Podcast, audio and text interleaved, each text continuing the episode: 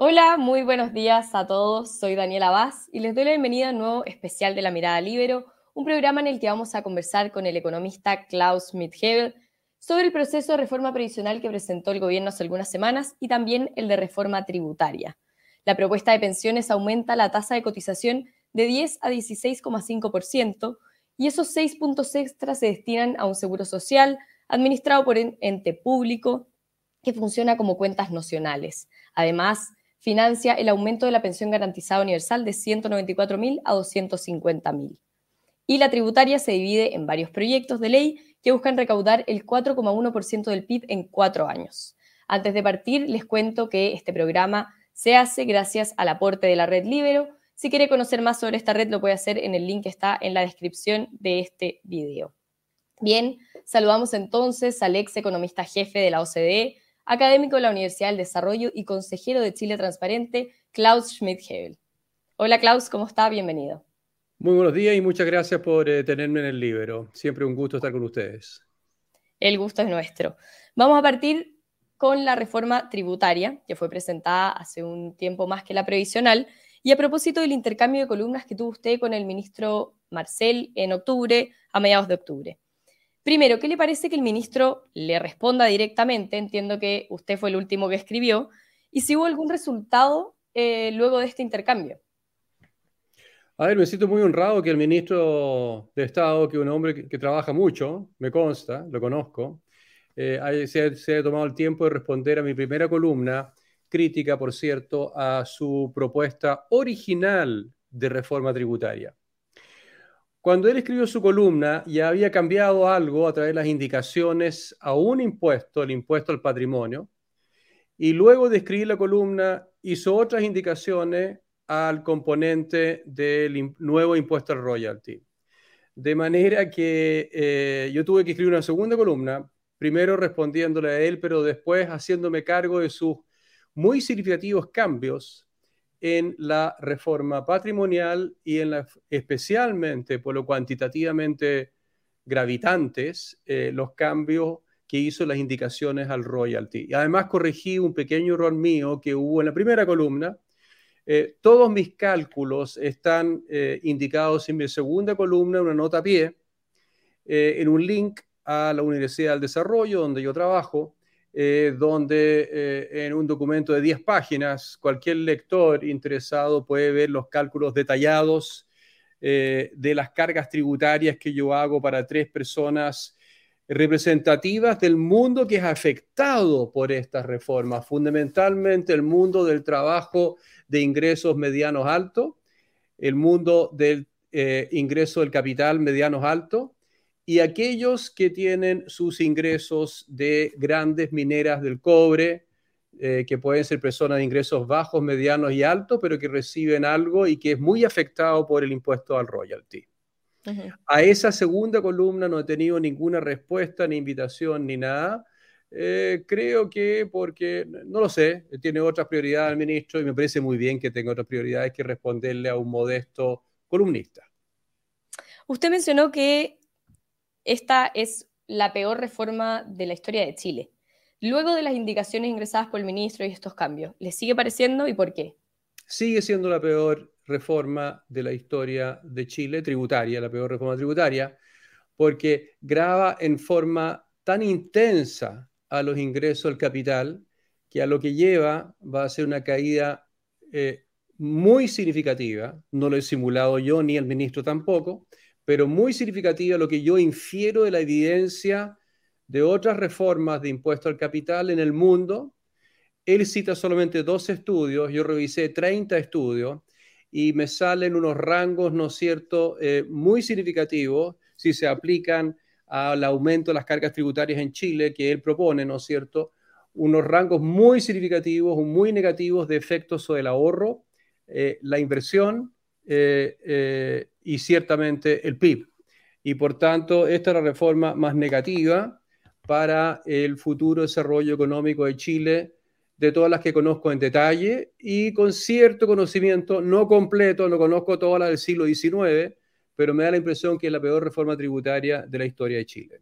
Peor en el sentido de que destruye una de las bases fundamentales del desarrollo económico futuro de Chile, que es de que haya interés por parte de inversores nacionales, especialmente, que son los más castigados. Los extranjeros son mucho menos castigados que los inversores nacionales para invertir en proyectos de cualquier índole, cualquier tipo en el Chile del futuro.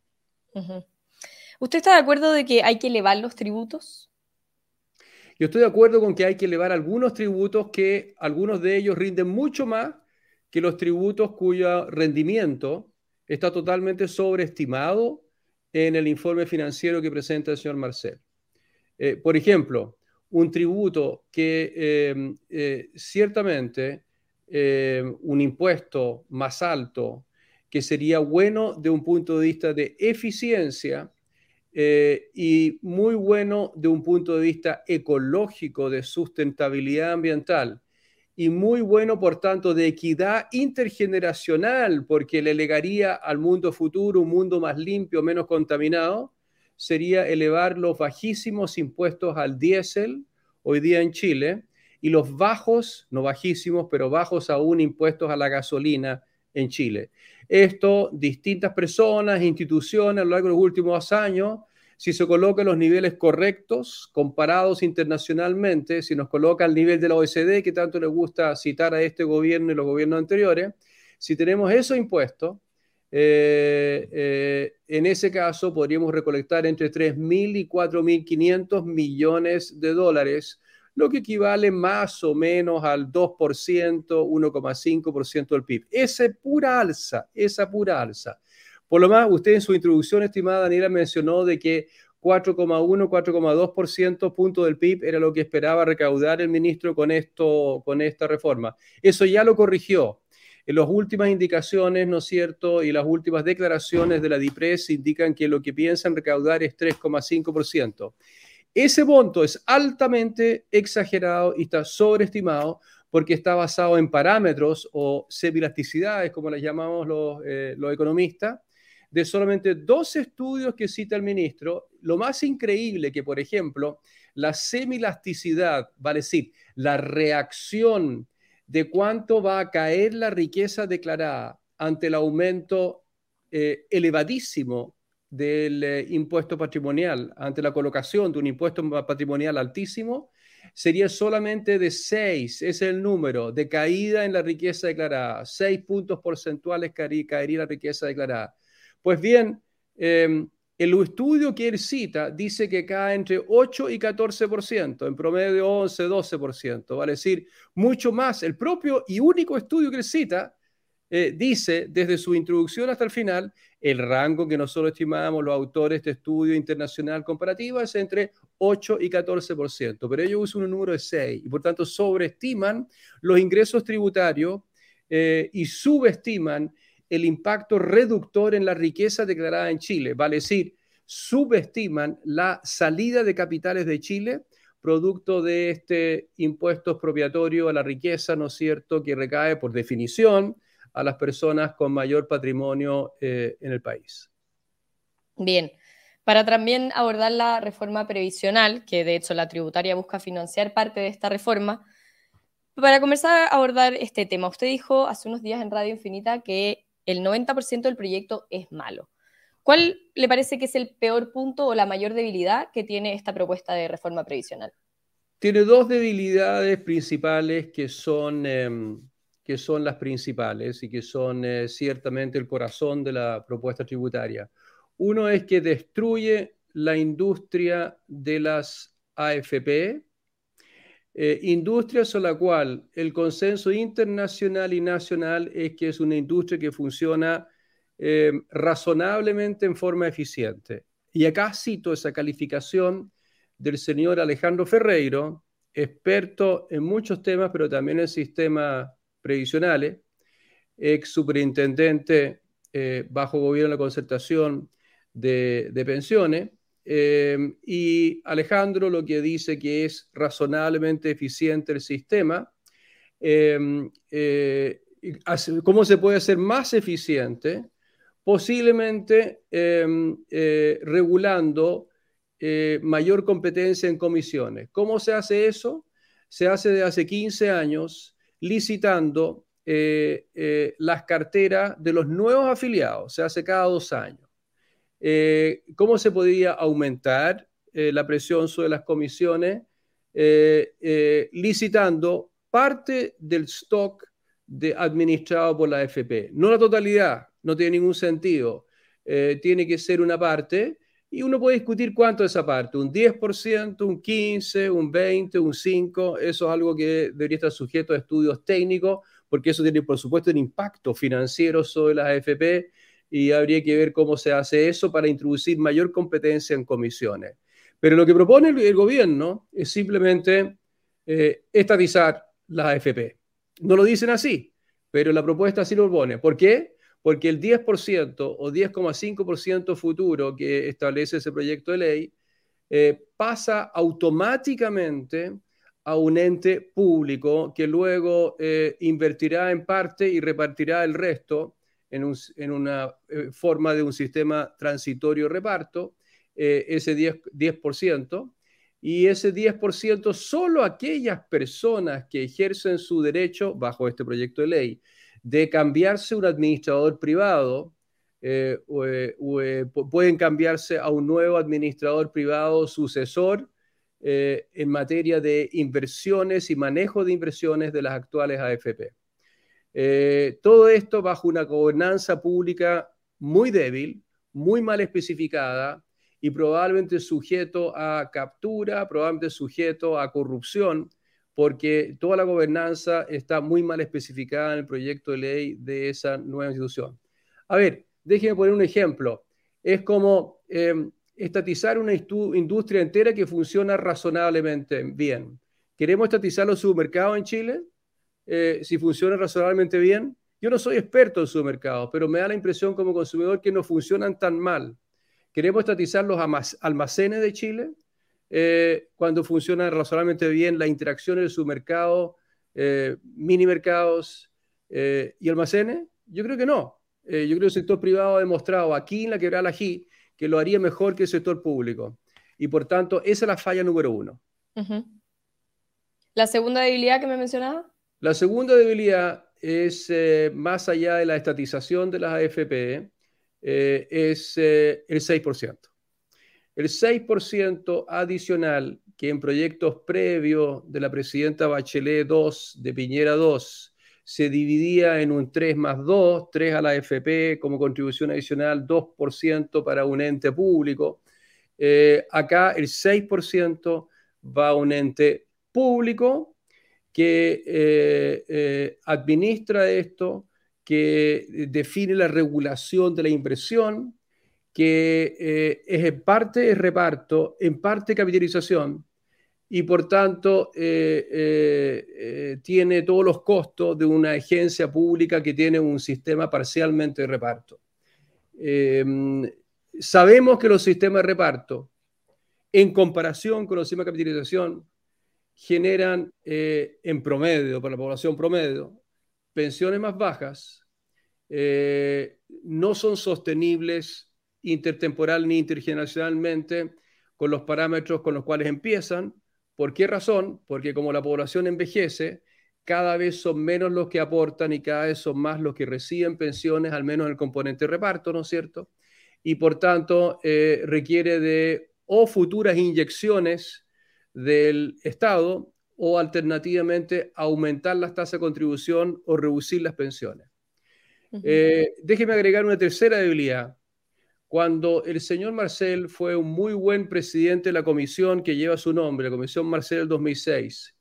Una de las principales reformas que propuso la entonces presidenta Bachelet en su primer gobierno fue elevar las tasas, las edades de jubilación. La edad de jubilación aumentar las, las mujeres de 60 a 65 y después, si recuerdo bien, no estoy seguro, pero si recuerdo bien, aumentarlas gradualmente de 65 a 67 años para hombres y mujeres. Es una reforma correcta, 25 los países la OECD eh, lo han hecho, de los 36 países la OECD o 38 países de la OECD que tiene hoy día la OECD. 25, 26 lo han hecho en democracia, con discusión parlamentaria. Acá los parlamentarios y los gobiernos de turno le han hecho el quite a esa propuesta. Ningún gobierno lo ha propuesto. La primera que le cerró eh, la puerta de sus narices fue al señor Marcel la presidenta Bachelet el 2006, 2007, cuando recibió la propuesta, la Comisión Marcel, que tenía muchas otras propuestas, casi todas buenas. Es una reforma 95% buena, de la cual se hizo solo el 70%, porque una, una parte importantísima, lo repito, lo reitero, que fue aumentar la edad de jubilación, no se hizo. Si hubiésemos tenido edad de jubilación eh, aumentando desde el 2007-2008 en adelante hasta la fecha, tendríamos 14 años contribuciones eh, por más edades, lo que hubiese aumentado muy significativamente las pensiones a personas que se retiran ahora y en el futuro. Pero no se hizo por falta de voluntad política, por miopía política, por irresponsabilidad de los congresos y de los presidentes de turno.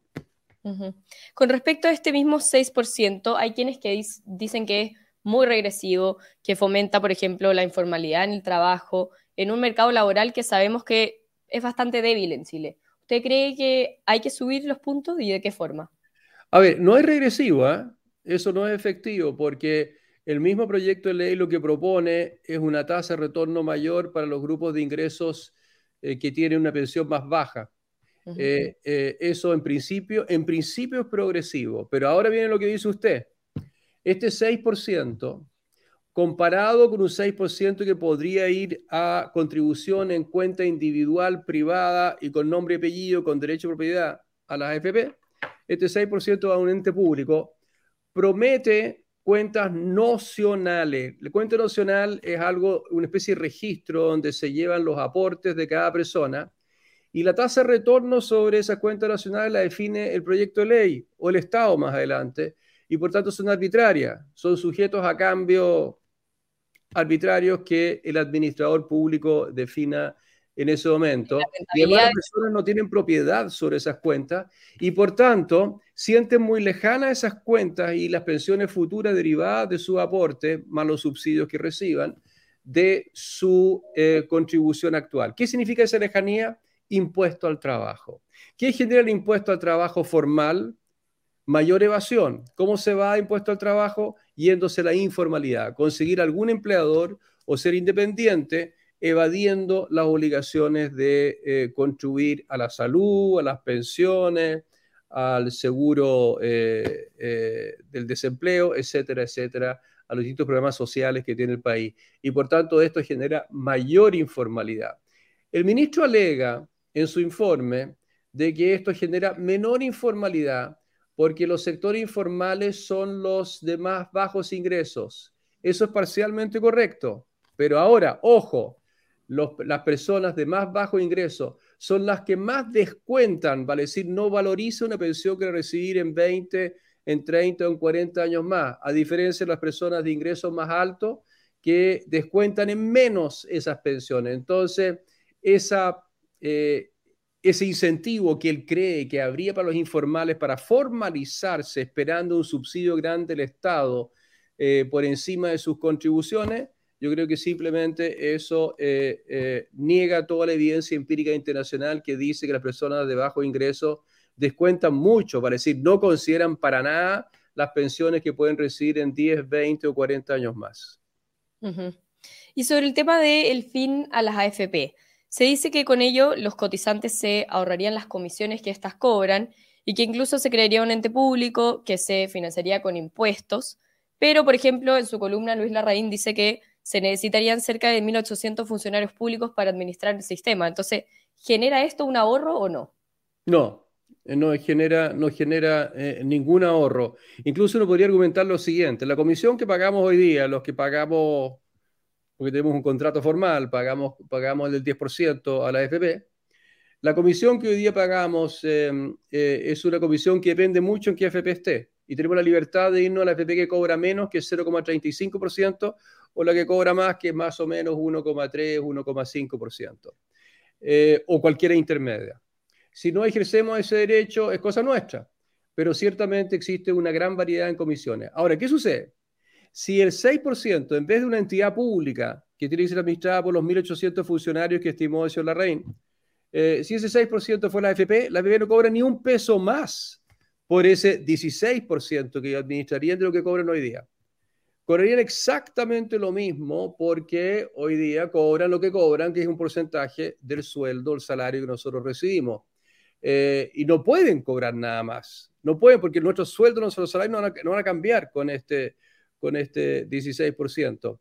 Eh, van a bajar los sueldos líquidos porque el 16%, el 6% adicional se va a descontar de nuestro sueldo imponible, con lo cual el líquido es más bajo. Con lo cual también la comisión sobre ese líquido más bajo, no, perdón, la comisión es sobre, creo que sobre el saldo imponible, así que no cambiaría. No cambiaría eh, en nada. Eh, a diferencia eh, del proyecto de ley que supone que alguien tiene que pagar, Moya, todo el mundo que paga impuestos, el IVA, impuesto al ingreso, impuesto a los alcoholes, a los dulces, todos los chilenos tendríamos que pagar esos 1.800 funcionarios públicos adicionales. Quizás no sean 1.800, quizás sean 1.000 o 3.000, no lo sé, no he hecho la estimación. Eh, le creo a, Luis Larraín, que es un economista serio, de que su estimación es correcta. Por último, Klaus, había mucha expectativa con respecto al rol que iba a tener Mario Marcel en el, en el gobierno. Usted ha dicho que muchas veces sus propuestas son con el tejo brutalmente basado. ¿Lo ha desilusionado el desempeño del ministro Marcel con las dos principales reformas que ha presentado? Sin duda. Yo hubiese esperado una actuación en materia de propuestas de, de reformas importantísimas como la tributaria y la previsional, un Mario Marcel de la Comisión Marcel del año 2006, un Mario Marcel como fue, eh, como se desempeñó como excelente presidente, realmente un excepcional presidente que tuvo el Banco Central de Chile hasta enero, febrero de este año, cuando tuvo que prepararse ya para asumir el ministerio. Yo hubiese esperado un, Mario Marcel socialdemócrata y no un Mario Marcel que se identifica con... Em, eh, la posición política del Frente Amplio y Partido Comunista. ¿Lo ve muy alejado de, las preferencias que manifiesta la ciudadanía actualmente? Muy alejado. Lo que, lo que la gente quiere, no, no lo voy a comentar, pero está en las encuestas. Número uno está el rechazo.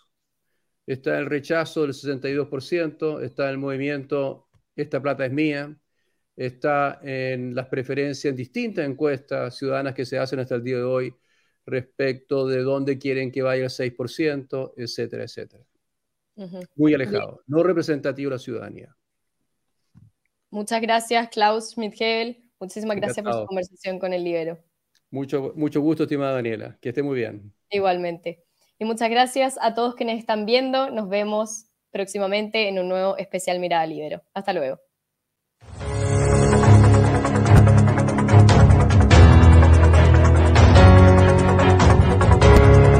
El Libero, la realidad como no la habías visto. Haz que estos contenidos lleguen más lejos haciéndote miembro de la red Libero.